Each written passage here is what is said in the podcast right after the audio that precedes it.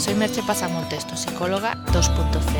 Si quieres, puedes realizar coaching online conmigo a través de Skype a un precio realmente interesante.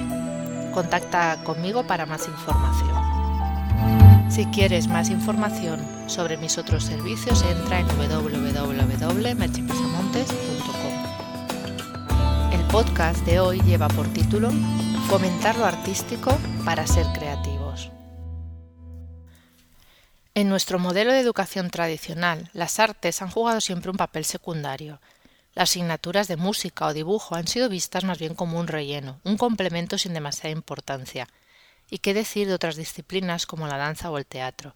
Se han considerado parte de una educación más completa, pero sin otorgarles una función más allá de ese hecho.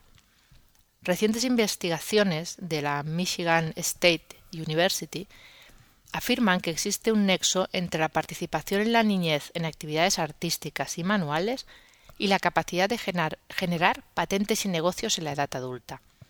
Observando a graduados de la universidad, entre los años 90 y 95 vieron que aquellos que tenían negocios propios o patentes habían tenido unas ocho veces más exposición a las artes en la niñez que la población en general, y eso se daba con mayor evidencia si había sido una actividad sostenida, que había empezado en la niñez y continuado hasta la edad adulta.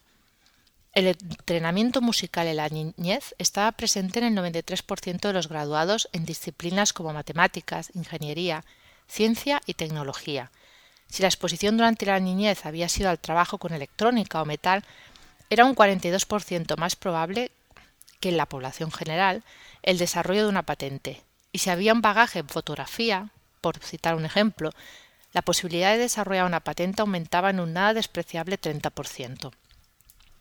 Ya se he quedado muchos datos y no es mi intención abrumar con datos, pero creo que ayuda a darse cuenta de que realmente existe una relación clara entre actividades artísticas en la infancia y creatividad, sea para montar un negocio o para registrar una patente en la edad adulta.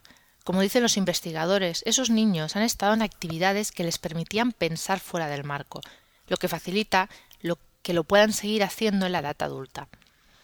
Hemos de pensar que el cerebro no funciona en compartimentos estancos y los conocimientos de un área pueden extrapolarse a otras, y más cuando esos conocimientos tienen una parte práctica. No son meros conocimientos aprendidos de memoria, sino que hay experiencia,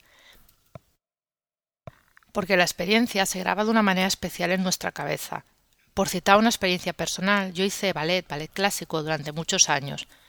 Lo aprendido en el ballet me ha servido para otras actividades físicas que no tienen nada que ver.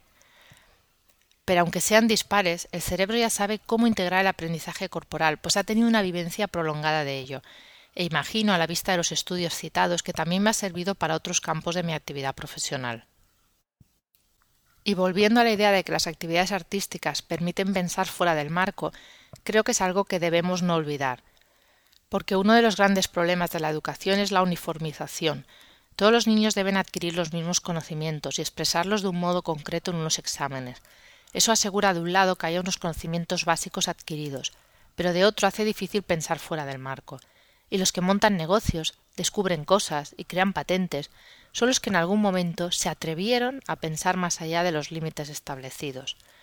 Así que demos la bienvenida a todo aquello que nos amplía los horizontes.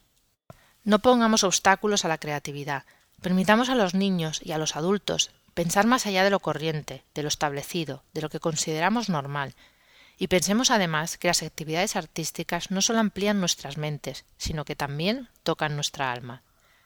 Te dejo con una pregunta. ¿Realizas o has realizado alguna actividad artística? Hasta aquí el podcast de hoy. Puedes encontrar más información de lo hablado en el podcast o de mis servicios profesionales en www.merchepasamontes.com. Te espero en el próximo podcast. Bye bye.